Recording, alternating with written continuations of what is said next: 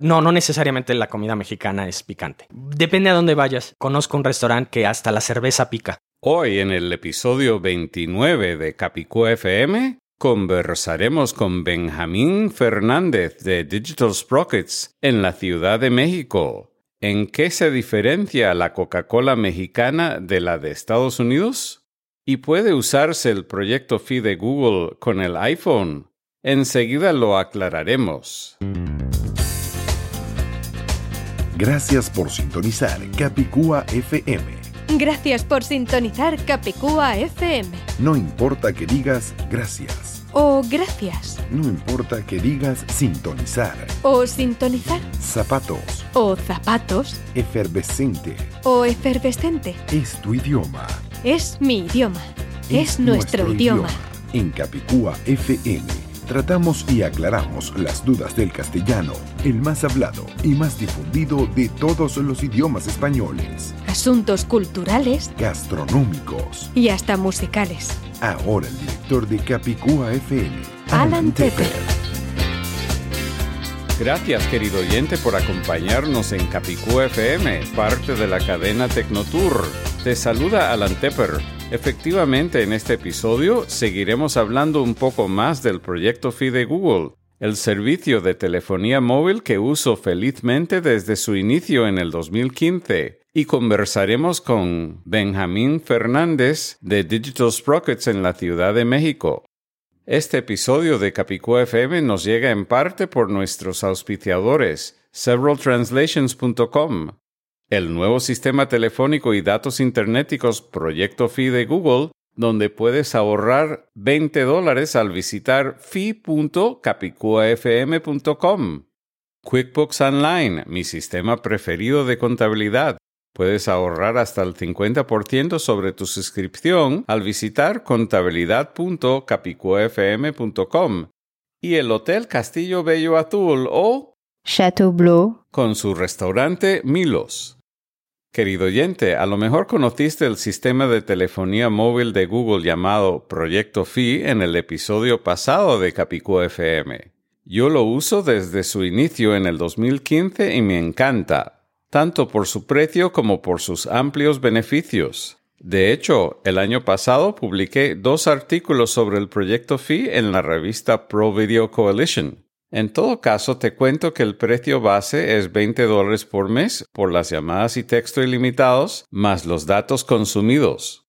El precio de los datos internéticos es 10 dólares por gigabyte, pero solo se paga lo que realmente se consume. Tomando en cuenta que mi consumo de datos en promedio es medio gigabyte, mi factura total suele salir en solo 25 dólares por mes. El primer mes hay que estimar la cantidad de datos. Al estimar un gigabyte, cobran 30 dólares estadounidenses por el primer mes, lo cual es la suma de 20 más 10. Al consumir solo medio gigabyte, se descuentan los otros 5 dólares estadounidenses sobrantes al siguiente mes. Por eso, en mi caso, el único mes donde me costó 30 dólares fue el primero. De allí en adelante me ha costado aproximadamente 25 dólares por mes. Si tienes una familia, puedes ahorrar aún más al agregar más líneas. Además, el proyecto FI funciona en 135 países y los datos cuestan igual en el extranjero que al estar en los Estados Unidos. Entre los 135 países están Alemania,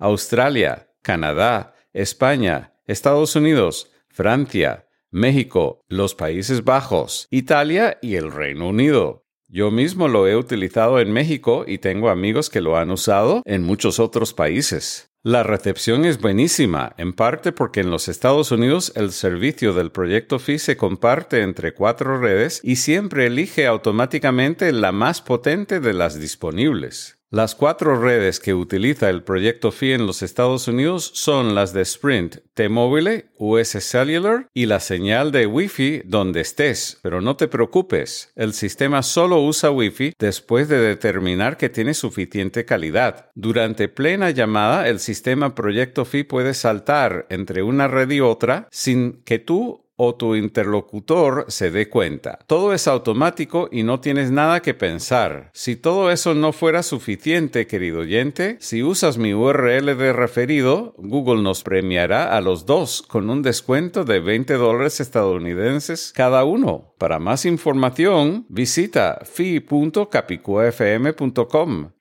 Cuando digo FI es FI, F de fantástico seguido por I de ideal. Esa es la dirección especial para que nos descuenten 20 dólares a cada cual. 20 dólares para ti y 20 dólares para mí.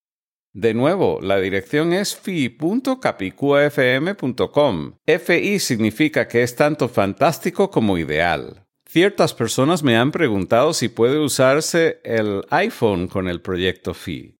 La respuesta es que oficialmente no, pero extraoficialmente sí. En mi artículo en la revista Pro Video Coalition detallo dos posibles maneras de lograrlo y ya lo han hecho tres amistades, una argentina, una francesa y una griega.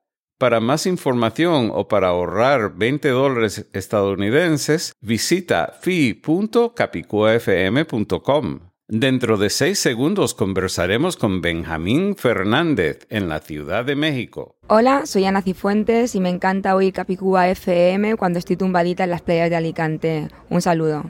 Continuamos con Capicúa FM, soy Alan Tepper y continuamos fuera del estudio. Nos encontramos en México, el país de mayor cantidad de castellano hablantes en el mundo y en este momento nos encontramos en el estudio de mi amigo Benjamín Fernández de digitalsprockets.net y es increíble porque es la tercera entrevista que hago en México y es la tercera cuyo número de oficina es un número capicúa. Entonces tengo que repetir a Benjamín, aparte de darle la bienvenida a Capicúa FM. Muchas gracias, saludos a todos los que nos escuchan. ¿Tuviste que pagar extra por un número capicúa de tu apartamento o tu oficina?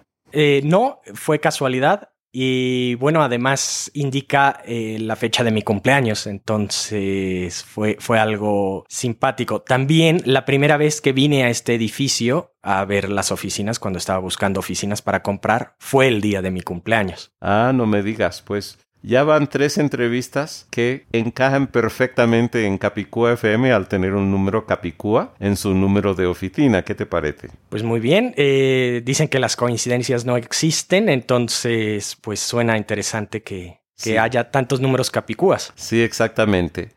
Y Benjamín tiene el privilegio y el honor de restaurar la mayoría de las películas clásicas de México, ¿no es así? Sí, bueno, soy eh, todavía de los pocos afortunados que trabajamos directamente sobre film para hacer el entalonaje y y corrección de color y sincronización y todo esto. Y pues la calidad del film, sobre todo cuando está trabajando uno negativo original, es maravilloso, ¿no? Por ejemplo, el, que, el material que más me gusta trabajar, bueno, hay dos que me gustan mucho del material fílmico, es el 35 milímetros nitrato, que muchas personas piensan que es altamente flamable y bueno, no es más peligroso que una caja de cerillos, entonces, sabiéndolo manejar, entonces pues no hay problema. Y estando bien, porque muchas veces el problema del nitrato es que ya sulfató o tuvo alguna reacción química adversa por un mal almacenamiento y entonces ahí sí puede ser peligroso. Pero si, es, si se encuentra en buen estado,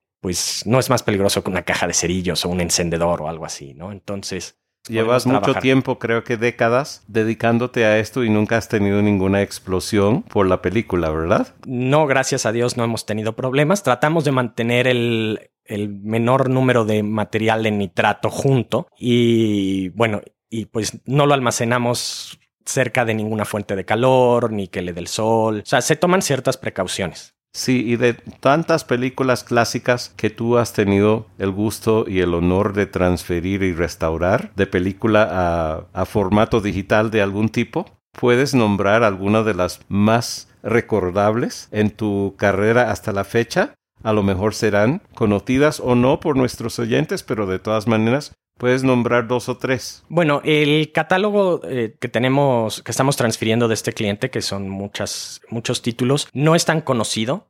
Son, muchas de ellas son excelentes películas, como Las Cariñosas, una comedia producida por Mel y Brooks. Y protagonizada por Silvia Pinal, que es una de Ah, las no- grandes no actrices sabía que Mel mexicanas. Brooks, porque Mel Brooks no es mexicano, pero ha producido una película en México, no lo sabía. O dirigiendo, ha Eh, dirigido o ha es producción, es Ah. producción. producción de Mel Brooks. De Qué Mel interesante. Y Brooks eh, son dos personas. Ah, No, no es el Mel Brooks Ah. norteamericano. Es homónimo uno de ellos, pero es Mel y Brooks. Y bueno, Interesante. esas las cariñosas. También otra de mis películas favoritas que fue transferida a partir del nitrato original es Deseada con Dolores del Río. Tiene unas escenas maravillosas en Chichen Itza. Muy, muy bonita, eh, muy bien fotografiada. Tiene también una secuencia onírica que en su tiempo fue censurada. no me digas y por qué.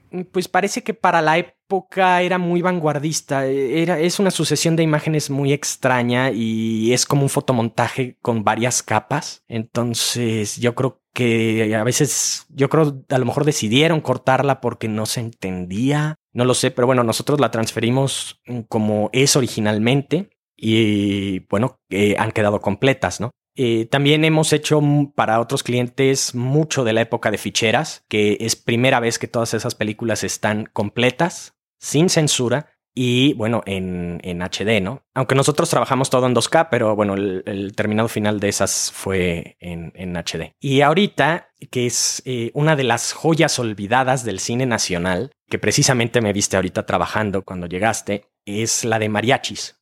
Esa es una película muy curiosa porque viene mal catalogada en todos los catálogos, está marcada como blanco y negro, quizás por el año, pero es color.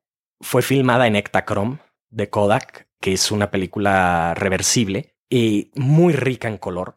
Y fue su negativo fue nitrato color. Entonces, eh, a partir de la película reversible, esos materiales se perdieron, no, no sabemos dónde están. El sonido sí lo tenemos en 35 nitrato, original, negativo. Suena maravilloso. Y de imagen, desgraciadamente, lo único que tenemos es una copia que está bastante completa, tiene algunos pedacitos que faltan, pero es mínimo en 16 milímetros. Y es lo que estamos trabajando de imagen. Es un buen 16 milímetros color. Entonces, pues por lo menos vamos a poder rescatar eso, ¿no? Porque también la labor de, todo este transfer de películas antiguas es también el rescate y buscar y, y ver qué materiales aparecen. Eh, también ver un poquito de historia, ¿no? Leer. Eh, lo primero que yo hago es cuando pongo y empiezo a leer los créditos, es leer todos los cartones que salen, ¿no? Ver quién fotografió, quién, quién produjo, bueno, obviamente los actores. Y muchas veces sale cierta información técnica, ¿no? Por ejemplo, qué tipo de sonido usaron. A veces pues sale, ¿no? Película por Kodak o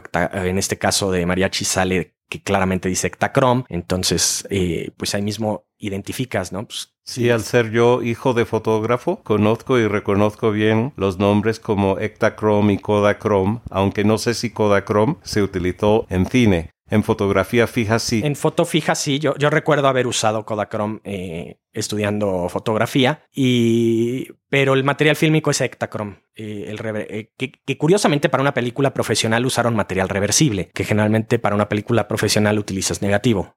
También es algo interesante que, del flujo de trabajo que tuvo esa película. Quizás sea porque era el tipo de color que se podía procesar en los laboratorios aquí. eh, no lo sé, no lo sé. Es- hasta, hasta ese momento, hasta ese, no hemos podido encontrar mucha más lo que- información. Lo que, sí recuerdo de lo que decía mi padre cuando yo era niño era que el Ektachrome lo podía revelar cualquiera, pero el Kodachrome solo lo podía revelar Kodak propiamente. Entonces tal vez por, para poder revelar dentro de México, aunque por supuesto me imagino que tal vez Kodak tendría sus laboratorios en México, no lo sé. Eh, sí, bueno, para fílmico, para películas no. Ah, no, solo para, para, peli- fotos eh, fijas. so- solo foto fija, que yo sepa. Hasta donde yo sé, los laboratorios fílmicos, eh, los estudios San Ángel tenían blanco y negro, eh, que ahora ahí es Televisa San Ángel eh, físicamente. Después estaba el laboratorio Churubusco Azteca, que ellos siguen revelando. Estaba Laboratorio TV Cine, estaba Clasa, estaba. Todos estos estudios tenían su propio laboratorio. Algunos llegaron a procesar color, otros no. Y bueno, también de otra de las películas que, que así leyendo los cartones fue, fue un gran hallazgo que nadie lo tenía catalogado. Estamos haciendo una que se llama El Jinete. Alguien que monta caballo, ¿verdad? Sí, se refiere al jinete de, de persona que monta caballo. Y esta película del jinete es hecha en tercera dimensión. No me digas. Es Con la- blanco y negro, pero es tercera dimensión. con la necesidad de usar lentes o espejuelos o como se llama en el país particular. Sí, en su época parece que tuvo algunas proyecciones en tercera dimensión. La película se produjo en, tre- en tercera dimensión, o sea, con, filmando con dos cámaras para hacer el- la estereoscopía y conseguimos ojo izquierdo y ojo derecho.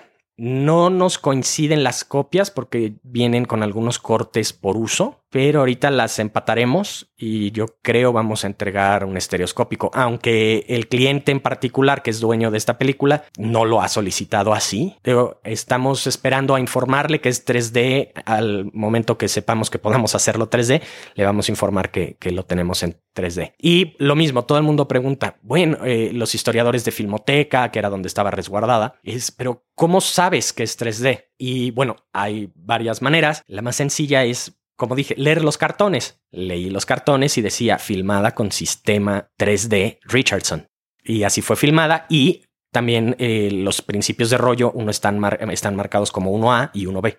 Y en tantas películas que has transferido, ¿alguna ha sido de Cantinflas? Sí, estamos trabajando ahorita con la segunda película que hizo Mario Moreno, que se llama Así es mi tierra.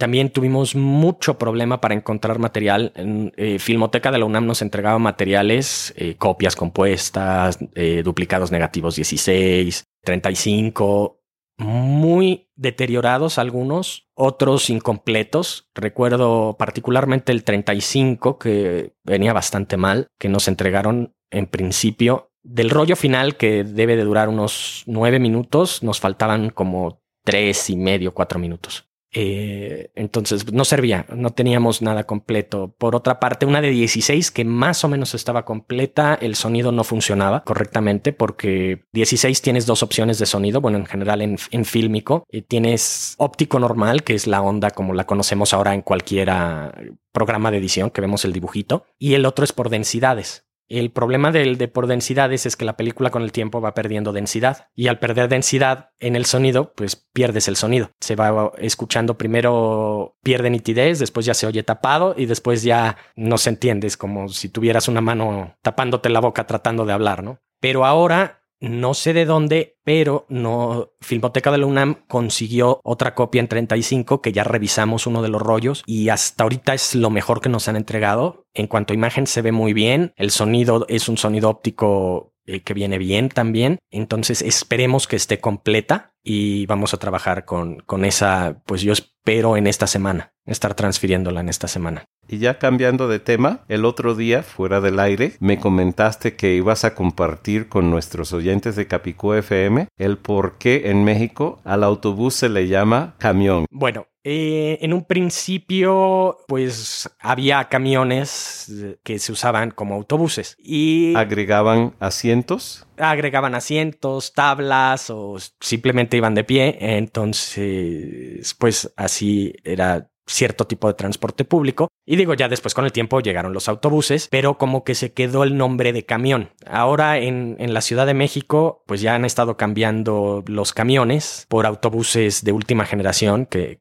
se me hace que está bastante bien y bueno, que urge, ¿no? Para esta ciudad tener un, un transporte público eficiente y, de calidad, ¿no? Porque muchas veces son camiones, porque sí, o sea, parece que están transportando ganado en vez de personas. Entonces también esa es otra de las razones, yo creo, por las que le dicen camiones, no solo por el hacinamiento, sino por la calidad en sí del transporte. Pero bueno, ya, ya, ya se va eh, evolucionando ahí y ya se ha invertido en, en autobuses muy bien, y mencionaste Ciudad de México. Hace un año hubo un cambio importante en el nombre de esta ciudad donde nos encontramos. Se pasó del Distrito Federal o DF a Ciudad de México. ¿Qué opinas de ese cambio? ¿Estás a favor? ¿Estás en contra? ¿Te da lo mismo? Siempre ha sido la Ciudad de México. En cuanto a la, esa nomenclatura, era una simple razón política por designar a, a, la Ciudad de México como la capital. Por eso decían Distrito Federal. Era como una cuestión legislativa, política, que, que se le era, designó así. Era realmente territorio federal? Sí, o sea, Distrito Federal porque en el Distrito Federal se encuentran los tres poderes, el legislativo, el político y el judicial. Sí, pero haciendo una comparación con Estados Unidos, en Estados Unidos tenemos el Distrito de Columbia, que se conoce por DC y no pertenece a ningún estado, es literalmente un territorio federal. ¿Aquí fue o sigue siendo así o nunca fue? Sí, en cuanto a obtener recursos de la federación y todo eso sí se manejaba un poco diferente. Ahora que ya es Ciudad de México se considera como otro estado más. También antes te explicaba, no, México tiene tantos estados más un distrito federal. Ahora es México tiene tantos estados y ya está.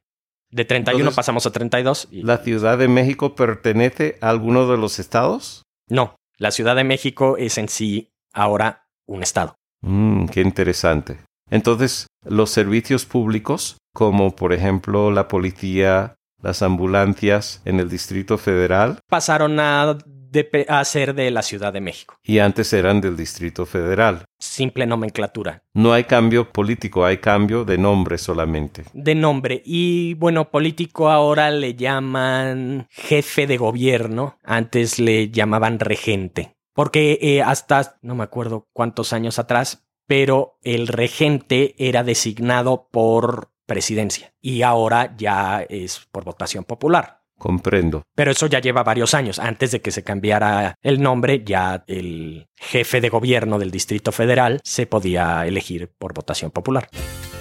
Capicúa FM regresa después de estos interesantes anuncios.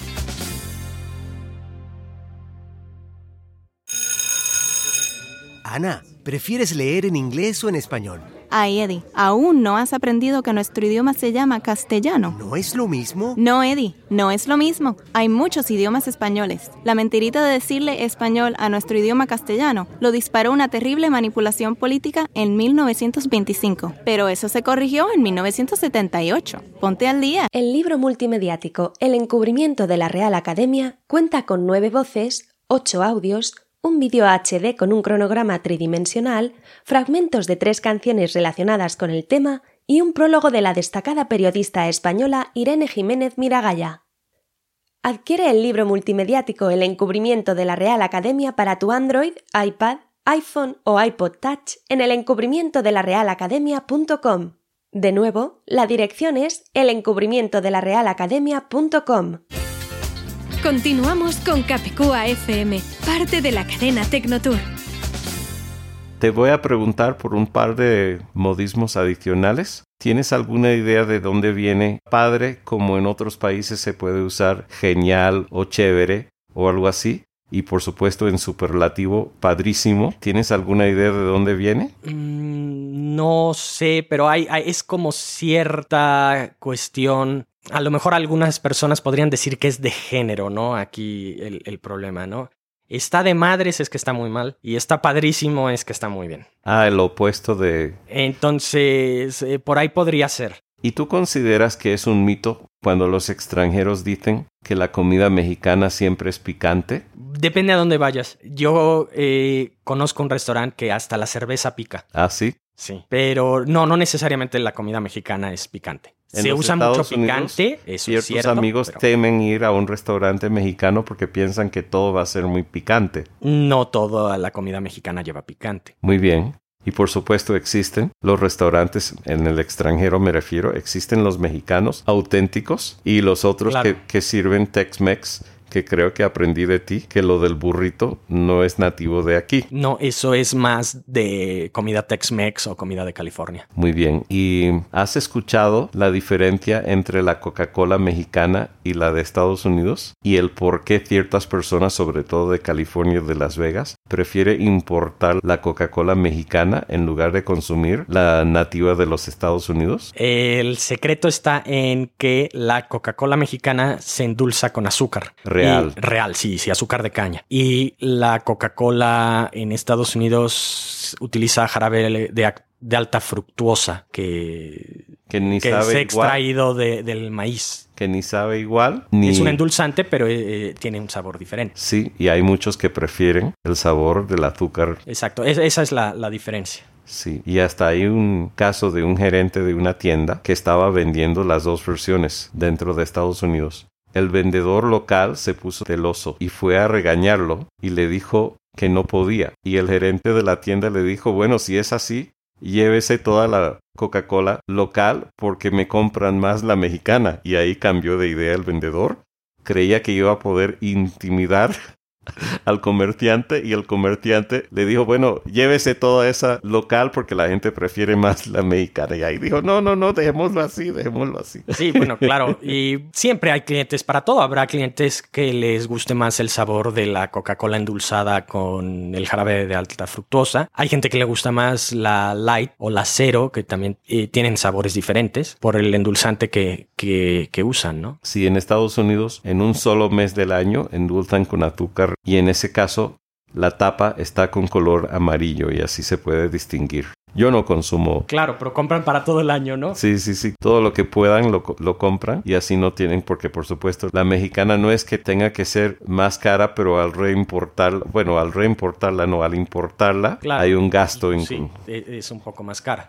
Pues gracias por acompañarnos en Capicú FM. Los oyentes te pueden encontrar en digitalsprockets.net, ¿correcto? Así es. Así que Y aquí en la Ciudad de México, también físicamente. Y bueno, pues nuestra especialidad es esto de restaurar películas antiguas. También hacemos postproducción de películas nuevas. Imagínense si con películas que están incompletas y dañadas hacemos lo que estamos haciendo, que no sé qué te pareció lo que viste. un milagro lo que se está haciendo aquí en Digital Sprockets o Digital Sprockets, como se pronuncia en inglés. Así es. También pues con gusto podemos postproducir también producciones nuevas. Muy bien, muchas gracias por acompañarnos en Capicú FM. Al contrario, muchas gracias. Tuteclado.com. Adelante. Disculpe, tengo un problema. Cuando escribo en la computadora no tengo la ñ ni los acentos. Hasta tengo una cliente de apellido Peña y tengo que escribir pena. En tuteclado.com tenemos tu solución. Después de instalar el teclado español, tendrás acceso directo a la ñ, las tildes, la diéresis y hasta el símbolo del euro. Pero ¿qué pasa si mi programa está en inglés? ¿Será compatible? No hay ningún problema. El teclado español funciona correctamente sin importar que tu sistema o programas estén en inglés. El teclado español sirve para escribir directamente en varios idiomas, castellano, francés, portugués, inglés, italiano y muchos otros. Ahora podrás escribir correctamente los nombres y apellidos de tus clientes y ya no vas a pasar pena con la señorita Peña. Y tienen diferentes tipos de teclados. Tenemos teclados para Mac, teclados para Windows y hasta un teclado inalámbrico. Buenísimo. ¿Y dónde te visito? Visita tuteclado.com las 24 horas al día en la web. Continuamos con Capicúa FM, parte de la cadena Tecnotour.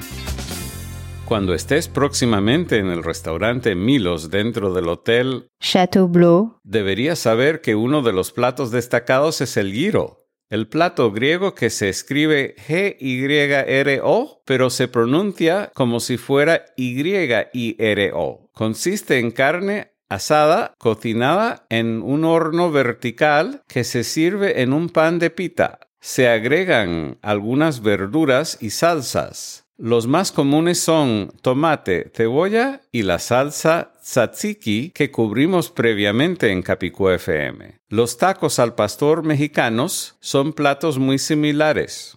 Cuando vayas a solicitar una reserva en el Castillo Bello Azul o Chateau Bleu, Recuerda que la clave para que te den un buen descuento es Capicú FM, todo pegado y sin espacios. El descuento es válido solo cuando se hace la reserva directamente con el hotel, bien sea en el sitio web hotel.com Chateau Bleu, por teléfono o personalmente en la recepción en Ponce de León 1111. Al hospedarte en el Castillo Bello Azul, lo pasarás muy bien e indirectamente estarás apoyando tu programa Capicú FM. Si tienes tu propia empresa como yo, te interesará saber cuál es mi sistema preferido de contabilidad. El mío se llama QuickBooks Online y me gusta porque me permite concentrarme en la parte que me gusta del trabajo y me automatiza muchos pasos tediosos. Puedes ahorrar hasta el 50% sobre tu suscripción de QuickBooks Online al visitar contabilidad.capicuafm.com. Al utilizar los enlaces que te sugiero, no solamente ahorras dinero, querido oyente, sino también apoyas indirectamente a tu programa Capicú FM.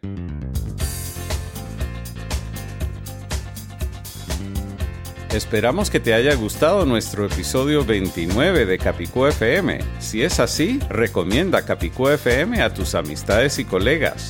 Recuerda, para escuchar, suscribirte a Capicú FM o enviarnos comentarios escritos o hablados, como ya hicieron Ana Tifuentes y Natalia Aguilera, visita capicufm.com las 24 horas al día en la web o llama por teléfono al más 1-305-668-8556, extensión 133, para grabar tu comentario allí con tu propia voz.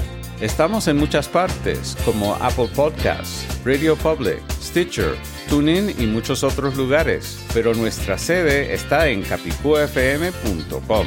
Al buscar Capicú FM en cualquier plataforma, recuerda que nuestro nombre se escribe Capicú FM, con tilde en la U, todo pegado, sin espacios. En este episodio agradecemos la ayuda de audiovisual451.com, Alexander Tapata, Victoria Mesas García, severaltranslations.com, Anita Pantín, el Hotel Castillo Bello Azul o Chateau Bleu y ATIF, Asociación de Traductores e Intérpretes de la Florida, Estados Unidos. Hasta el próximo episodio de Capicú FM, soy Alan Tepper de alantepper.com y alantepper.soy. ¡Viva el castellano!